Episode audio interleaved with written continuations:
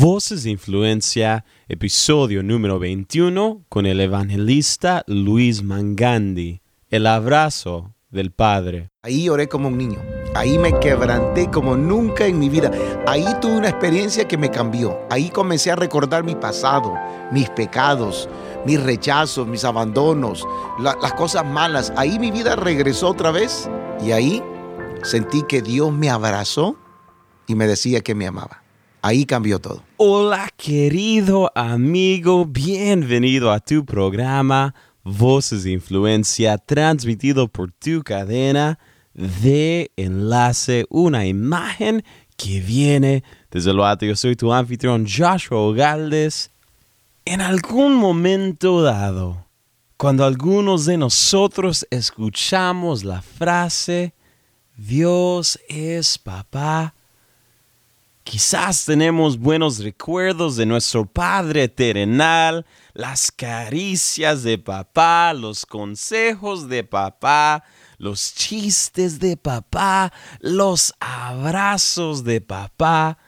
Pero por lo consiguiente, algunos de nosotros cuando escuchamos esa frase, Dios es papá, quizás nos preguntamos, recordándonos de nuestro Padre terrenal, pero ¿cómo? Si mi papá me abandonó, me abusó, me hirió, pero el día de hoy vamos a escuchar la historia de un joven que en los brazos de su Padre celestial encontró sanidad, amor y afirmación Hoy nos acompaña el pastor y evangelista Luis Mangandi, alguien que ha ministrado ya por más de tres décadas en lugares como América Latina, el Caribe y Europa, y quien también ha tenido una trayectoria en la radio impactando a millones y millones de personas. Hoy nos cuenta su historia Así que con nosotros el día de hoy, el pastor y evangelista Luis Mangandi.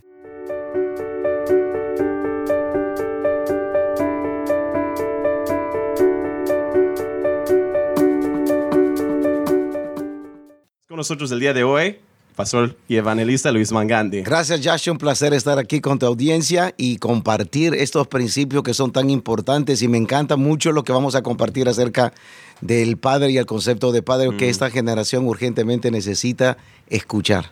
Buenísimo. Eh, eh, antes de todo, nos encanta aquí las historias. Quiero que comencemos desde los comienzos. Cuéntanos un poco de la niñez Luis, cómo creciste de aquel Luisecito de los comienzos de él. Gracias. yo crecí en un hogar sin papá. Mi mamá ah, fue madre soltera desde que nosotros estábamos pequeños. Toda mi preadolescencia, entre, desde que nací a los 12 años, crecí sin mi papá. Mi mamá era madre soltera de cinco hijos. Nací en El Salvador, me crié en El Salvador hasta la edad de, de 12 años. Y, no fue fácil, no fue fácil porque a pesar de que mi papá sí enviaba una ayuda económica, a, mi papá nos enviaba una carta, era difícil. Criar cinco hijos como madre soltera en un país latino es diferente que en, un, que en Estados Unidos. Allá en nuestros países no hay quien ayude a una madre soltera con cinco hijos. No hay un gobierno que ofrece esa clase de ayuda. Y mi mamá hizo lo mejor que pudo. Mi mamá proveyó, mi mamá estuvo ahí. Si de algo estoy agradecido, es que mi mamá nunca se fue. Que ella estuvo ahí, que ella dio lo que pudo, que limpió, que nos saciaba, que nos proveía. Pero, pero mi mamá es una señora muy dura, mm. muy fría. Mi mamá no dice te quiero, mi mamá no dice te amo, mi mamá no es una madre que abraza, mi mamá no es muy afectuosa. Mm. Y entonces como yo no tenía papá, crecí sin ese concepto de papá. El modelo de papá es tan importante en la vida de una persona y de un niño especialmente. Y como yo no lo tuve, yo lo busqué y lo busqué en personas, lo busqué en hombres, lo busqué en amigos, lo busqué en personas que triste y lamentablemente al final terminaron convirtiéndose en mis abusadores. Y fui abusado sexualmente por varios hombres y mujeres también. Cuando era un niño, solamente tenía, eh, entre la edad de los 7 a los 11 o a los 12 años. Y eso me golpeó, eso me hirió, eso marcó mi vida para siempre, eso destruyó mi identidad completamente. Pero, pero, pero en medio de todo eso, de nuevo, mi mamá hacía lo que podía, yo vivía mi vida pensando, ¿dónde está mi papá? Mm.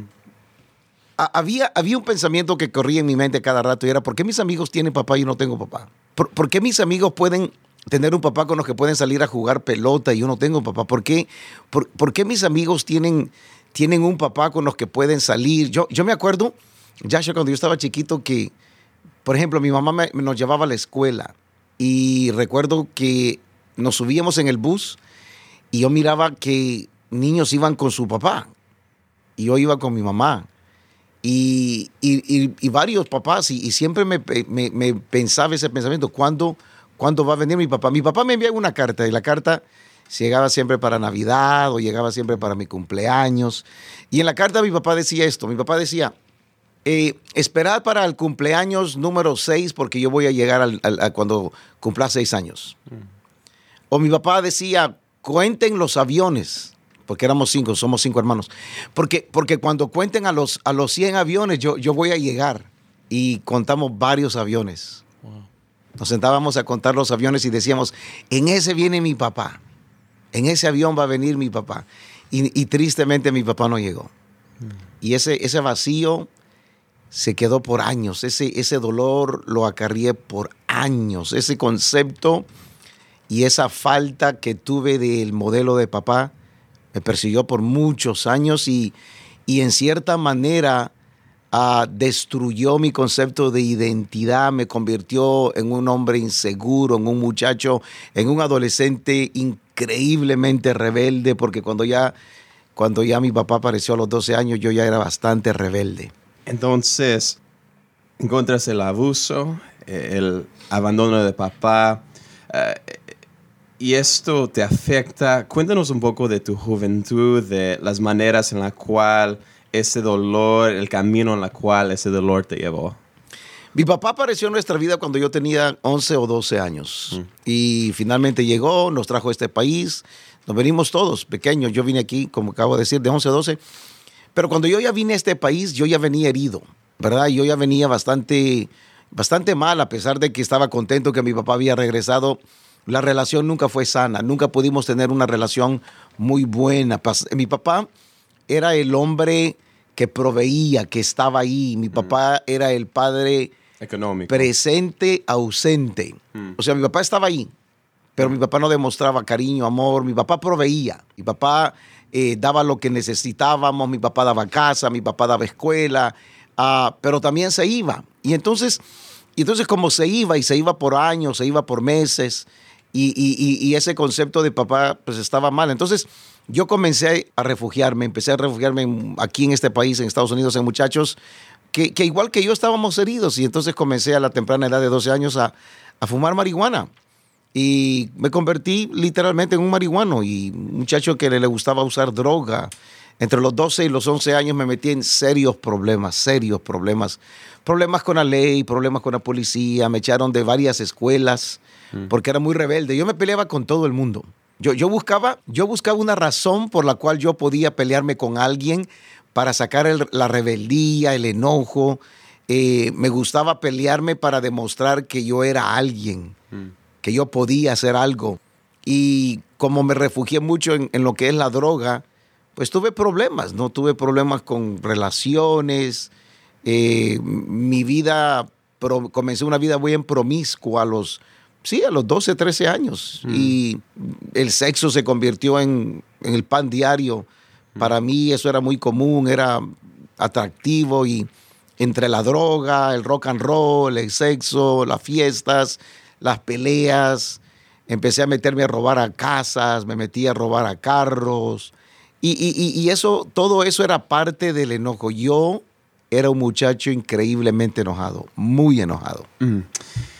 ¿Y cómo encuentra a este muchacho enojado con el mundo, con Dios, con su familia, con todo. ¿Cómo encuentra a Jesús? Qué buena pregunta, porque ahí cambia todo. Mm. Mi perspectiva comenzó a cambiar ahí. Yo tenía la edad de 16 o 15 años, si bien recuerdo, mi mamá comenzó a ir a una iglesia. Íbamos, nosotros íbamos no porque, porque queríamos ir. La realidad es esta. Yo iba porque había una muchacha que me gustaba.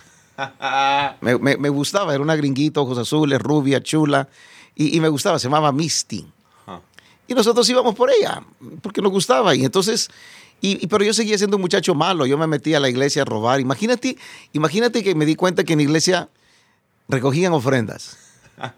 Y entonces yo, yo, yo, me, yo, yo seguía a los sugieres para ver a dónde escondían las, las ofrendas y cuando, cuando se metían a la oficina y dejaban las ofrendas, yo me metía y me robaba las ofrendas. Me metía a robar a los carros de los hermanos. Mientras los hermanos estaban en la iglesia, me metía a robar los carros de los hermanos. Ah. Manchaba las paredes. Ah, yo inculqué o motivé a varios de los muchachos de la iglesia que también fumaran marihuana. Y entonces, y pues los pastores estaban enojados conmigo. Lo- Los, sugieres, los sugieres me perseguían y me echaban de la iglesia y me decían que no regresara a la iglesia. Wow. El pastor predicaba y cada vez que predicaba decía, Mangandi, al infierno te vas a ir. El, el infierno te espera, Mangandi. Y, y- y yo le decía, Wow. pastor, yo sé que voy a ir al infierno, usted también. A ver quién llega primero, usted o yo. Y un día, la junta directiva de la iglesia tuvo una, una reunión. Y la reunión tenía que ver conmigo. Y dijeron, ¿qué hacemos con este muchacho? Y todos dijeron, echémoslo y no le permitamos regresar a la iglesia. Pero la esposa del pastor, una mujer de Dios, una mujer que hasta el día de hoy es comprometida con nosotros, todavía sigue siendo parte de nuestra, de nuestra vida, una mentora, dijo, no, no lo echemos. Démosle la oportunidad que vaya a un campamento cristiano. Y la iglesia pagó para que fuera a un campamento cristiano. Y fui. Llevé a mis amigos, llevé marihuana, llevé droga. Mi, mi deseo no era, ir al campamento para buscar a Dios. La realidad es esa que. No, yo quería apartarme de todo. Yo quería, yo quería seguir haciendo mi vida y entonces odiaba el campamento.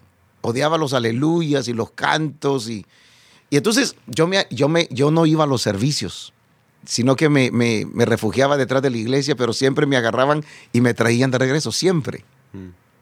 Y una de esas días, por alguna razón, yo me senté y escuché al predicador. Y este señor predicando, que no me acuerdo el nombre de él, dijo esto. Muchos de ustedes están heridos.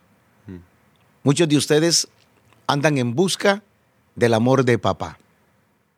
Él dijo esto, muchos de ustedes han sido abusados, rechazados y andan desesperadamente buscando el amor de papá. Y nunca me olvido de ese hombre porque él dijo esto, su papá está aquí. Su, papá Dios, su padre Dios está aquí. Y él dijo esto, y él te ama. Y él no está enojado contigo. Y cuando él dijo eso, captó mi atención. Captó mi atención Joshua porque por años yo viví mi vida buscando a papá. Un niño de 15, 16 años desesperadamente buscando a un padre que nunca pudo tener. Y él dijo esto, él dijo, si tú quieres tener el amor de papá, ponte de pie, ven. Él se va a encontrar contigo aquí. Y entre 300 muchachos, yo fui el único o el primero que se puso de pie. Y yo corrí al altar. Y ahí por primera vez, a los 16 años, sentí el abrazo de mi padre.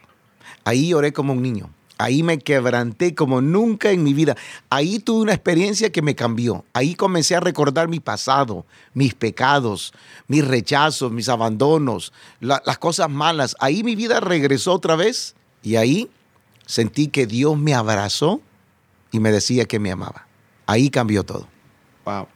En esa experiencia, en ese encuentro, en ese momento que cambió todo, siendo un joven que muchos de la iglesia habían dicho, wow, este joven es problemático. Quizás hay, hay personas en diferentes iglesias que hay un joven que, que es drogadicto, otros jóvenes que andan con las muchachas de las iglesias. ¿Qué le dirías a, a los pastores, líderes que quizás tienen un joven problemático en su iglesia? ¿Sabes que Esta generación es una generación herida. esta, esta generación milenial es la generación que ha sufrido como ninguna otra generación. Esta es la generación que anda en busca de una relación.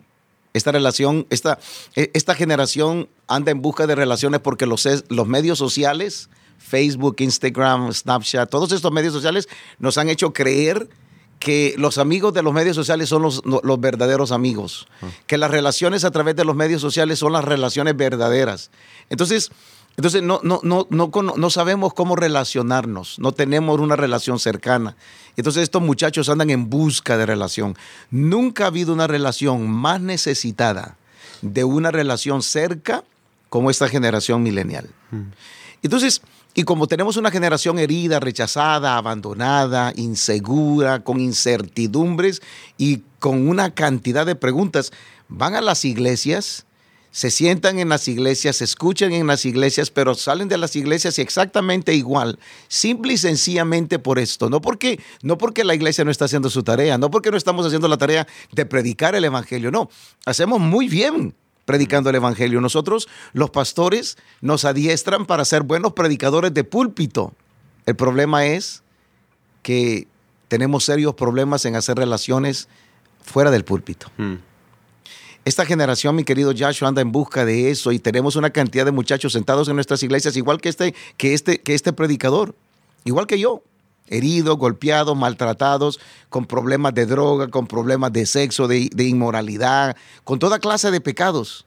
Y lo triste de este asunto, hermano, es que la mayoría de veces les ponemos una crucita. La mayoría de veces los tildamos de los malos. Yo lo oigo a cada rato que voy a, campamentos o a iglesias. O es que estos son los muchachos rebeldes. O es que esta muchacha es rebelde porque se viste diferente, porque escucha música diferente, porque se sienta solita. Allá ella solita se escucha, piensa que es rebelde. ¿Sabes qué hago yo cuando voy a una iglesia? La mayoría de veces que voy a una iglesia y miro muchachos solos, me enfoco en ellos. Mm. Cuando miro al, vestido más feo, al que, al que anda con camisa de rock and roll, en ese me enfoco, porque me acuerdo de mí. porque, porque, porque creo que, que Dios puede hacer algo con gente así. Porque, porque creo lo que la Biblia dice, lo vil y lo menospreciado.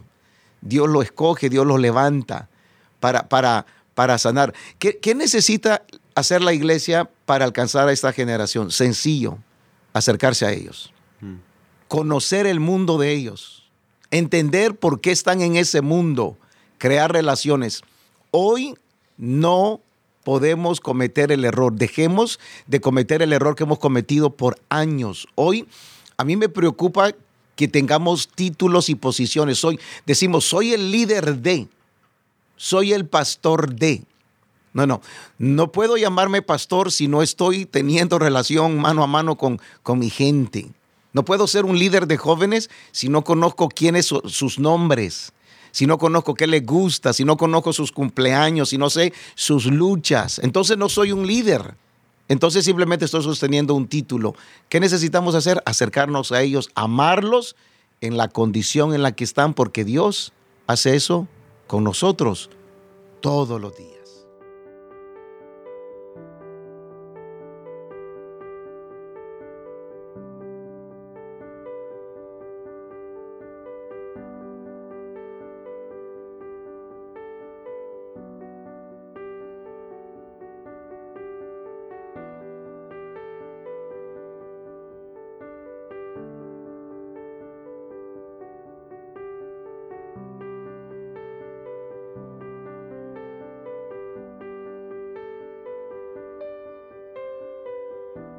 Tú estás escuchando Voces de Influencia.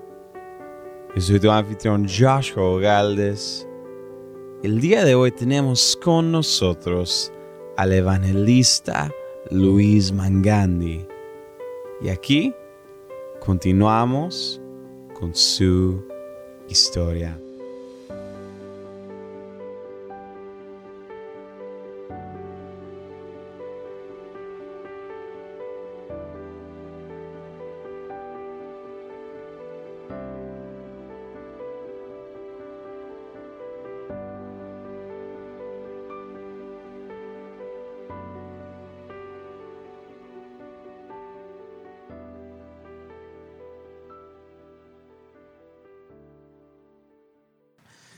En el principio de la entrevista, hablaste, dijiste que tu papá era un padre presente pero ausente. Y dentro de nuestra cultura latina hay mucho machismo, hay padres que abandonan, hay padres abusivos. Ah, ¿Qué es una perspectiva saludable de un padre y un hombre de Dios? Hay, hay, dos, hay dos conceptos equívocos en cuanto a la fe cristiana se debe en cuanto al padre. Primero, nosotros los padres dentro de la fe cristiana tendemos a creer que la única tarea que nosotros tenemos es educar a nuestros hijos en nuestra misma fe. Ese es, ese es un buen principio. Ese es un excelente modelo. Decimos y acostumbramos a decir mucho este versículo. Instruye al niño en su camino que cuando sea grande no se apartará de él. Y eso lo ocupamos bastante y creemos que instruir significa llevarlo a la iglesia. Sí, está bien orar por él, enseñarle la Biblia, sí, eso está bien, pero instruir es más que eso, es más, la palabra instruir inculca entrenar, como, como entrenar a un soldado, como y, eso demanda tiempo, y eso demanda dedicación, y eso demanda esfero, y eso demanda esfuerzo, y eso demanda sentarme con él, conversar con él, hablar con él. Eso, eso demanda participar de sus juegos, eso demanda conocer sus tareas, entender sus amigos, conocer las redes sociales. Simple, tener una relación sana y una relación mano a mano, dejar el machismo o sea, dejemos de decir a mí así me criaron. Sí, por eso estamos así, porque seguimos el mismo patrón de nuestros padres. Porque pensamos que la chancleta lo cura todo. No, la chancleta voladora no lo cura nada. Sí, el, problema es que hemos cometido ese error. Ese es un error, pensar de que solamente la fe cristiana. Y el otro es lo que acabo de decir, mm. es pensar que como nuestros padres nos criaron es la manera correcta. Y no es cierto la, manera correcta que, lo, que nuestros padres hicieron no fue correcto, porque en muchos casos, como acabas de mencionar, nuestros padres estuvieron ahí, pero no estuvieron ahí. Mm. Proveyeron, dieron cariño, dieron, dieron ropa, dieron comida, dieron, dieron estudio, pero, pero nunca se relacionaron con nosotros. Ni siquiera conocían nuestros amigos, ni siquiera conocían cuáles eran nuestros gustos. Yo, yo tengo experiencia trabajando con jóvenes que me han dicho, mi papá ni siquiera ni siquiera sabe cuándo es mi cumpleaños.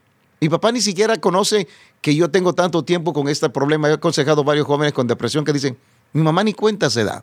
Entonces, el, segundo concepto equívoco es pensar de que estamos haciendo bien porque hicimos las cosas como nuestros padres la hicieron. ¿Cuál es el modelo correcto de un padre?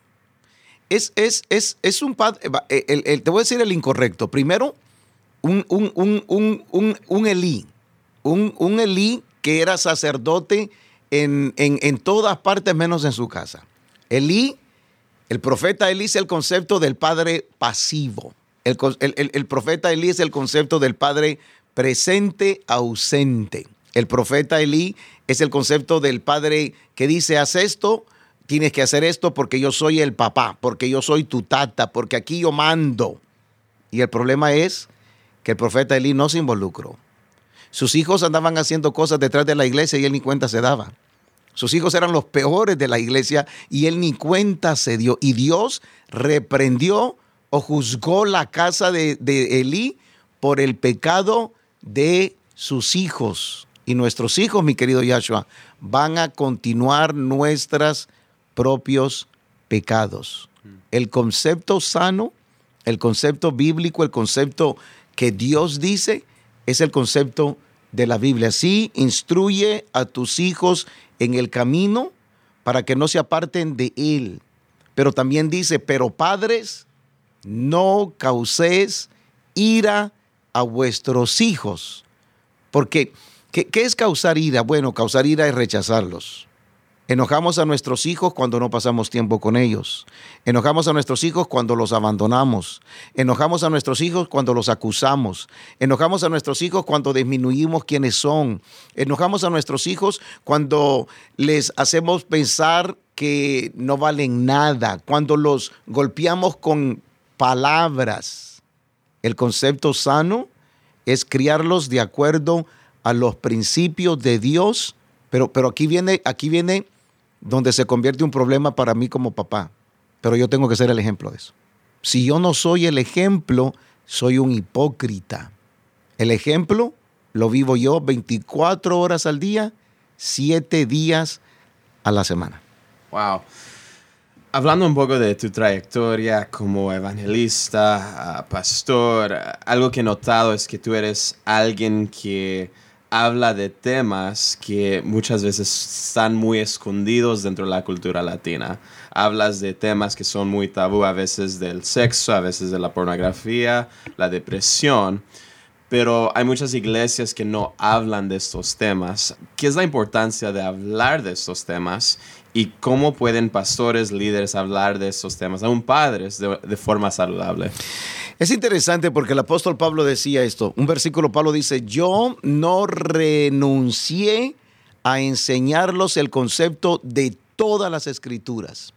Nosotros pensamos dentro de una caja muy pequeña y la Biblia es un libro amplio, hay muchísimo, hay plenitud de vida dentro de los conceptos bíblicos para todas nuestras generaciones. La Biblia nunca va a pasar de moda. Jesucristo dijo, el cielo y la tierra pasarán, pero los principios de la palabra de Dios jamás pasarán. El hay que predicar principios de la justificación, hay que predicar principios del pecado, hay, hay que predicar los principios de la vida y de la muerte pero también hay otros principios mm. que se nos olvidan predicar, enseñar, porque esas son las cosas que nuestra gente está viviendo. Te doy un ejemplo. Hace algunas semanas atrás, dentro de, la iglesia donde yo pastoreo, Comunidad Cristiana en el Valle, en Burbank, hice una serie, una serie de cuatro mensajes titulados Atravesando el Valle del Dolor. Y la razón por la que hice esa serie es para ayudar a la gente, a la congregación, a entender lo que significa el dolor porque todos experimentamos dolor en la vida. Hablé acerca del, dolor del abuso, hablé acerca del dolor del rechazo, hablé acerca del dolor del abandono, hablé de la depresión, hablé de las pérdidas, qué son las pérdidas, cómo experimentar las pérdidas. ¿Por qué, ¿Por qué lo hablé? Porque, porque todos lo vivimos y todos lo hemos experimentado. Hmm. Si yo como pastor no estoy adiestrando a mi gente y dándoles herramientas útiles para su diario vivir, no estoy cumpliendo los principios de la palabra de Dios como pastor. Soy un simple predicador. No es suficiente decirle a la gente cómo irse al cielo si no les enseño los principios para vivir aquí en la tierra, cómo relacionarse con sus hijos, cómo relacionarse con su gente, cómo relacionarse con sus trabajos. La Biblia no enseña eso. Estos son los principios que el apóstol Pablo nos enseña dentro de sus cartas y nosotros como los líderes, pastores, tenemos que enseñar a nuestra gente. Entonces, es por eso que necesitamos, dentro de los conceptos de la palabra de Dios, mm salir de esos tabús que tú acabas de mencionar, romper los patrones y comenzar a, dar luz y la perspectiva sana y correcta para el diario vivir de nuestras familias. Nosotros tenemos que proveer el medicamento y el medicamento es Jesús. La medicina son los principios de la palabra de Dios. Entonces, es escudriñar, es ver lo que estamos viviendo. Es, ser relevantes con el mensaje y la manera que yo soy relevante con el mensaje es sencillo, es vivir en ese mundo, es caminar en ese mundo, es ver los programas que ellos miran, escuchar la música que ellos escuchan, conocer sus artistas, entender por qué viven ahí, es meterme adentro, es, es hacer lo que Pablo hizo en Atenas, caminar alrededor del pueblo, caminar alrededor de la gente, darme cuenta qué es lo que está pasando entre la gente para poder entenderlos. Yo he vivido mi vida predicando en auditorios, en escuelas y en comunidades ah, con jóvenes, en universidades. Y, te voy a decir lo que yo hago. Me gusta ir y caminar dentro de los salones, dentro de los pasillos. Antes de la asamblea o antes de predicarles, me gusta meterme entre los pasillos para escucharlos. Mm. Quiero escuchar de qué están hablando. Me meto entre ellos ellos no saben que soy el predicador que va a predicar. Me meto entre ellos y algunas veces me he ido a sentar algunas clases para entender un poquito qué está viviendo esa escuela. ¿Por qué los muchachos son así? ¿Cuál es el mensaje que puedo que, les va a captar la atención a estos muchachos? Y gracias a Dios, el favor de Dios camina con nosotros, hemos podido captarlo, pero, pero necesitamos romper esos tabús que tú acabas de mencionar y dar los principios de Dios de una manera, de una manera fácil de entender, ser transparente en nuestra comunicación, porque tú me has oído predicar acerca de estos conceptos y soy muy transparente. A mí me gusta mucho referir a mi pasado, a mi pecado, a mí. Yo puedo decir, yo puedo decir, eso va a funcionarte a ti, Joshua, pero yo puedo, es, tú me vas a creer más si yo te digo, Joshua, eso funciona porque a mí me funcionó. Eso funciona, Yasha, porque, porque estos principios los he puesto en práctica y, gracias a Dios estoy viendo los resultados de ese principio. Es romper los patrones, es romper los tabús y dar la perspectiva correcta, ser relevante con los principios de Dios. Mm. Y, me encantó algo que, que, que mencionaste, que más allá de dirigir a la gente hacia el cielo, es también traer el cielo hacia la tierra. Correcto. Yo creo que ese es un concepto y creo que hemos olvidado. Ya vamos a casi culminar nuestro tiempo juntos, ah, pero una de las preguntas que tengo, uh, que le preguntamos a todos hacia el fin del programa es, hasta el momento, ¿cuál ha sido alguna de tus experiencias más grandes con Dios? Wow. ¿Sabes que A mí me gusta pasar tiempo con Dios cuando, cuando yo viajo. Mm. Y cuando viajo especialmente hablando no tanto en aviones, sino en la carretera. Yo acostumbro a andar en carretera porque me gusta manejar y porque me gusta tener tiempos mm. a solas con mi Padre Celestial. Los momentos más especiales que yo tengo, como hoy, cuando veníamos para, para, para la estación, dos horas de camino. Los momentos más especiales que yo tengo es sentado con mi mm. Padre Celestial dentro de mi vehículo, conversando con Él como nunca hablé con mi papá. Y, como yo me refiero a Dios, no es como Jehová de los ejércitos, aunque Él es Jehová de los ejércitos. Yo, yo me refiero a Dios, te, te, lo doy así. Y esta mañana me levanté tempranito, me subí a mi automóvil, me arreglé, me subí y dije, papá, buenos días. Buenos días, papá, qué bueno que me diste un nuevo día. Papá, mira, voy para este camino. Papá, permíteme que, el camino esté libre. Y, y, mientras anduve caminando por una hora y media, dos horas, comencé a hablar con mi papá. Los mejores momentos los tengo a solas, hablando con mi padre Salizal. ¿Y sabes qué? Le hablo de todo, hermano. Le cuento de todo. Ahí, ahí, ahí le converso de todo, de mi lucha, de mis preguntas, de, de, de, los conceptos que quiero. Le, le explico ahí sentado con mi padre celestial. He aprendido a tener una relación cercana con Él como nunca la tuve con mi Padre terrenal. Son los momentos más especiales cuando yo estoy a solas con Él conversando de lo que yo quiero. ¿Y sabes qué? Y me escucha y me entiende y entiende todos mis rollos y entiende todas mis preguntas y siempre tiene una respuesta. Mm. Entonces, más allá de un momento, es una relación viva, dinámica, eh, que tiene vida, que constantemente estás encontrando a papá. Correcto. Mm, nuestra última pregunta es, el día de mañana cuando la iglesia, el mundo, los que quizás se han escuchado por años, uh, estén recordando a Luis Mangandi, ah, ¿cómo quieres que te recordemos? Wow, buena pregunta. Yo, yo pienso mucho en mi funeral, ¿sabes? es chistoso, mis hijos se ríen de mí, dicen, papá, ya estás hablando otra vez de lo mismo. Yo quiero ser recordado como un hombre que amaba a Dios con todo su corazón. Mm. Quiero que la gente entienda que estos principios que predico, los predico porque los creo y porque los vivo. Que cuando yo muera, que la gente diga, este hombre amaba a Dios con todo su corazón. Y el otro es que quiero ser recordado como un buen amigo. Que si hay algo que sé ser, es ser amigo. Wow. Pues ha sido un gran regalo tenerte hoy con nosotros, a, nuestros oyentes que están escuchando, que quizás en este momento Dios os tocó y quizás dicen, wow, quisiera aprender más sobre el pastor Luis o quizás tenerlo en nuestra congregación o quizás yo sé que tienes varios proyectos en el futuro, algunos libros. Sí, gracias a Dios. Ah, Cuéntanos un poco de quizás cómo nuestros oyentes pueden conectarse contigo. Bueno, hay varias maneras. Gracias a Dios por los medios sociales. Pueden entrar a mi Facebook, Luis Mangandi. Me encuentran rápidamente, Luis Mangandi Jr. A Instagram, Mr. Mangandi, ¿verdad?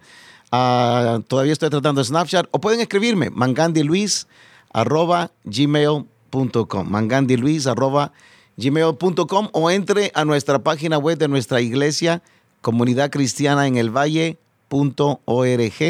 Comunidad Cristiana en el Valle.org y con mucho gusto estamos listos para servir a nuestras comunidades. Muchísimas gracias, Pastor Luis. Un placer. Qué bendición fue poder tener al pastor Luis Mangani con nosotros aquí en el programa. Aquí, en ese momento, les compartimos un segmento cortito de lo que va a ser nuestro próximo episodio con el pastor Otoniel Font. Ser positivo no es decir no tengo problemas. Hay gente que dice que piensa que la fe llama lo que es como que no es, y eso no es lo que dice. La Biblia dice que llames lo que no es como si fuera. Mm. Por ejemplo, tú y yo estamos aquí en esta mesa que es blanca. Una persona loca e irracional diría, esta mesa es roja, esta mesa es roja. No, tu fe, por más fe que tú digas que tienes, la mesa sigue siendo blanca. Ahora, si tú la quieres roja, fe es decir, ¿cómo la puedo convertir en roja? Puede llegar a ser roja. La puedo Lo- pintar. La puedo pintar. Lo que no es, Ah. puede llegar a ser. No lo que es, ¿verdad? Lo voy a negar. Entonces ahí esa es la perspectiva que hemos aprendido a tener. No negar la realidad, no eh, volvernos en ese estado irracional donde no aceptemos algo como es, pero no quedarnos estancados con lo que es, sino creer que con la fe se puede transformar y se puede cambiar.